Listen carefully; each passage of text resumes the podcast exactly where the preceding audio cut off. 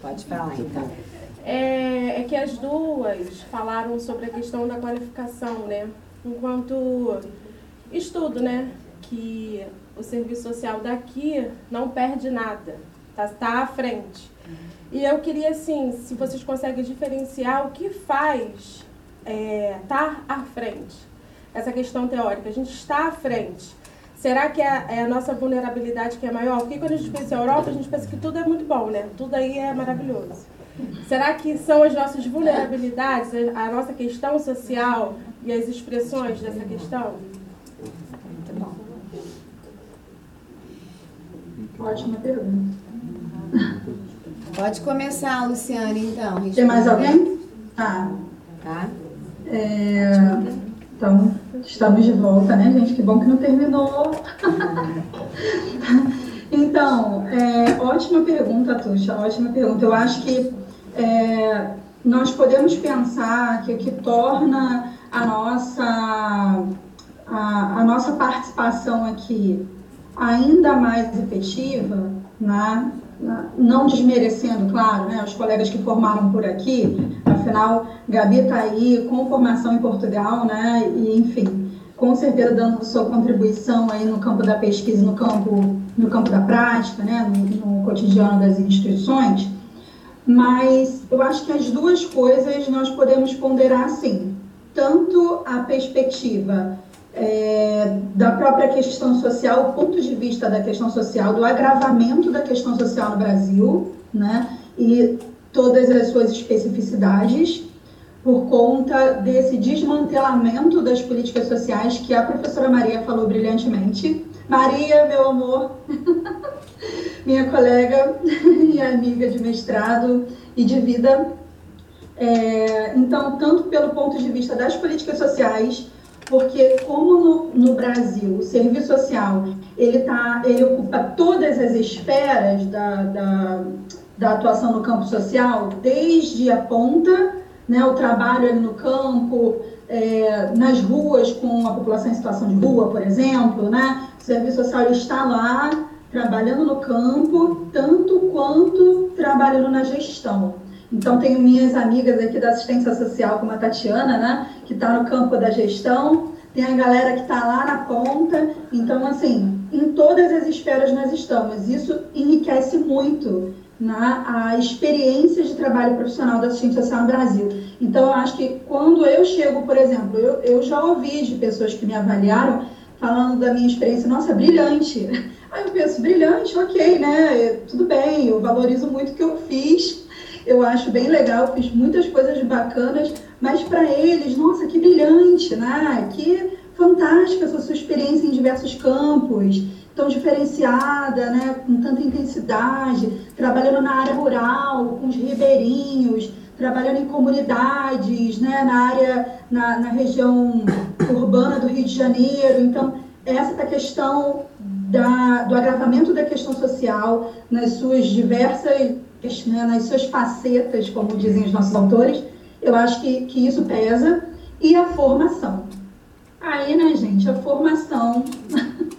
Não queria eu puxar a brasa para nossa sardinha, porque eu sou docente, mas a perspectiva marxista, ela sem dúvida é um diferencial na formação profissional da assistente social, porque nos dá o, o olhar de totalidade, essa visão mais abrangente da questão social em diversos parâmetros que muitos profissionais que têm uma formação mais focalista, né, mais condicionada não terão. É, não terão condição de fazer uma análise tão complexa, de atuar desde a ponta até a gestão.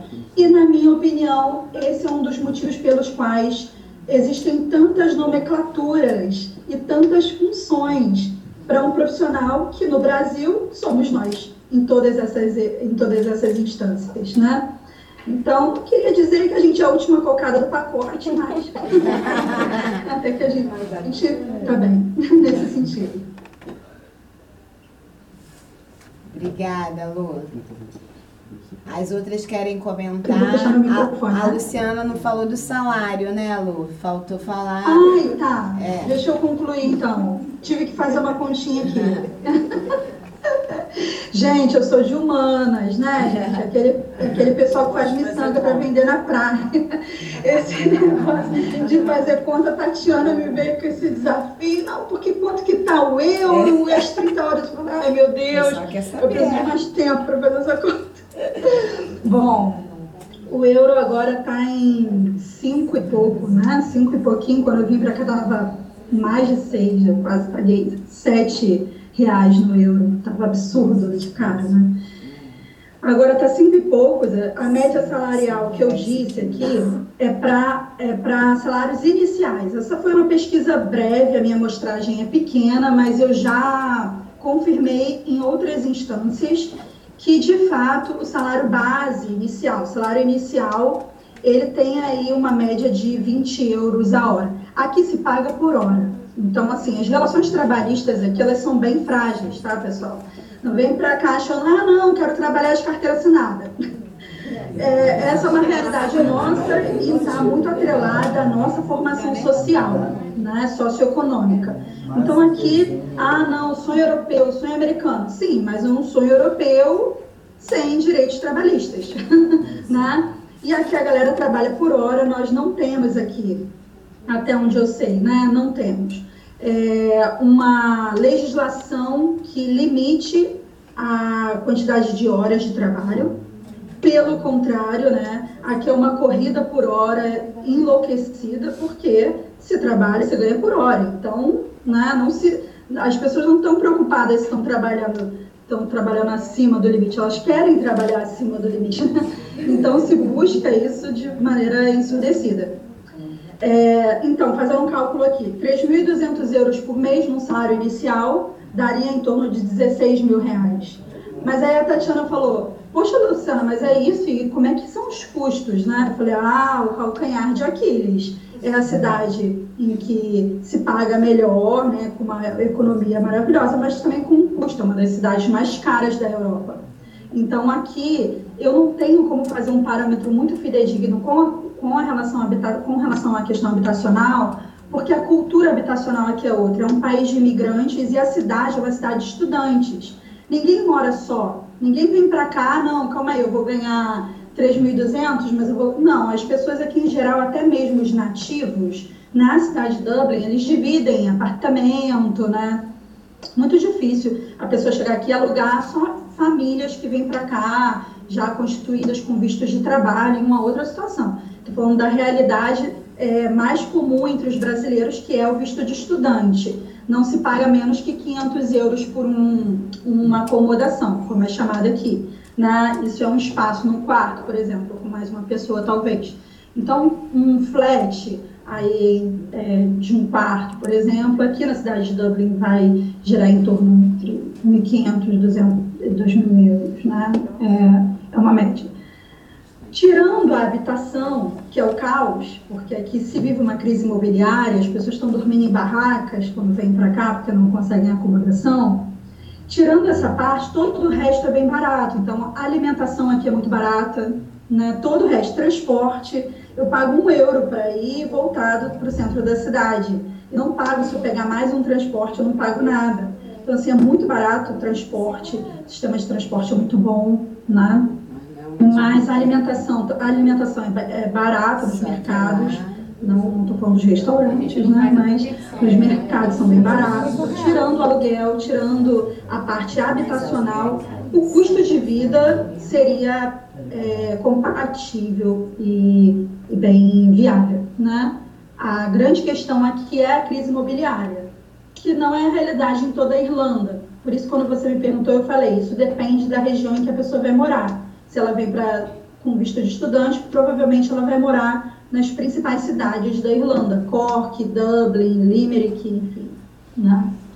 Mas com salário mínimo, aqui, eu acho que cabe dizer isso, né? Com salário mínimo se paga todos os seus custos, se vive bem, com qualidade, porque alimentação, transporte, os custos de vida básicos nossos, exceto aluguel, são, são baratos, né?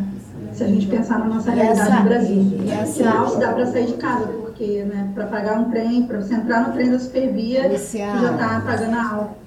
E o SUS? E a saúde pública e a educação pública? Aí também tem? Falando só de coisa boa, né, gente? É só pra gente Que. SUS, gente! Que SUS! gente, o SUS, eu sou uma entusiasta do SUS, eu sou sanitarista, né? eu sou apaixonada pelo SUS. Enfim, não, não tem como fazer um paralelo, né? Não tem como. Aqui existe saúde pública para, é, para os que são nativos, né? É, para os irlandeses, eles têm saúde. Eles acessam aqui, por exemplo, para você vir como estudante, você tem que pagar é, um seguro de saúde que não é o de viagem, é diferente, né? É um seguro de saúde governamental, para que você tenha acesso à saúde pública. A saúde pública, tal como as universidades, as universidades públicas, não só aqui, mas em Portugal, no Canadá, na Austrália, as universidades públicas não são gratuitas. Tem uma diferença entre o público e o gratuito. Aqui, é, não necessariamente, público não é necessariamente gratuito. Talvez seja gratuito para os nativos, não para os estrangeiros. Imigrante, gente. É imigrante, vai ser imigrante em qualquer, de qualquer jeito. Ah, não, mas eu tô com, tenho, tenho visto de trabalho. Você continua na mesma relação. E, e é uma relação bastante precarizada. Tá ótimo. Obrigada, Lu. Ga- Gabriela, Maria querem falar também?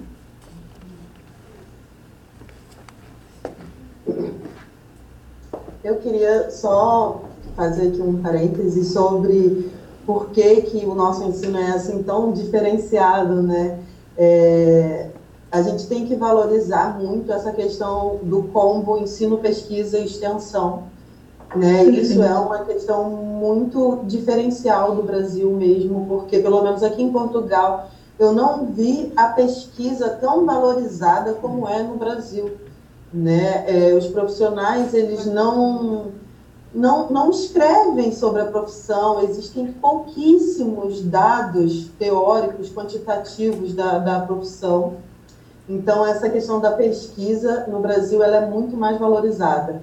Com relação à questão da extensão também, o mestrado em Portugal ele é como se fosse uma pós-graduação, ele é diferente do mestrado no, no Brasil, que a gente já sai com uma, uma um, já entra com um projeto e sai com uma linha de pesquisa já mais direcionada, né? Aqui é diferente, ele é como se fosse um, um, uma pós-graduação, só no doutoramento, só no doutorado, que a gente vai ter mais essa questão da especificação do estudo. Além disso, eu também gostaria de salientar a questão do conjunto Cefes-CRES.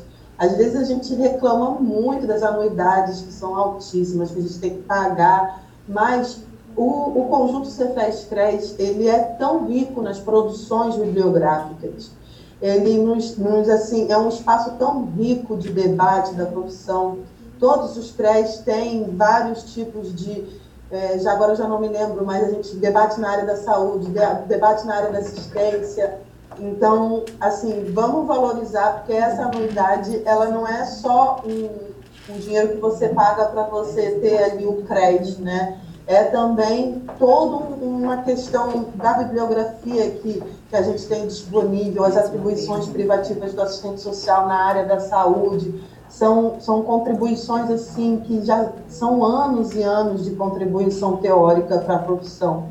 Então, isso também é o diferencial aí do Brasil e que, do meu ponto de vista, eu valorizo muito.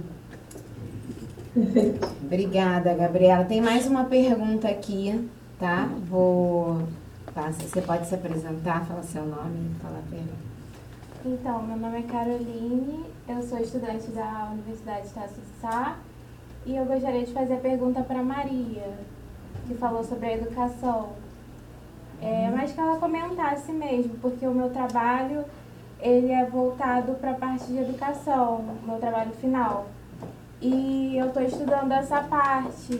Eu gostaria, Maria, que você comentasse sobre a questão da interdis interdisciplinaridade na sua parte de serviço social com a equipe na parte da educação. É, porque o meu tema é transtornos de déficit de atenção, né? na parte escolar. Então, eu pesquisei muita coisa que precisa sempre da parte da equipe multi, é, da equipe, na equipe dentro da escola, né? Isso ajuda muito essa, né, essa junção. Aí eu gostaria de que você comentasse se, se quais barreiras com a equipe e tudo mais. É, ou, e o, Maria. a potencialidade. Desculpa. Me dá só um minutinho, Carol, que eu não, tô, eu não tô vendo quem é a aluna, mas eu conheço essa voz. Aqui, ó. Carol, minha linda. É, eu não tô vendo. É. Oi, amor.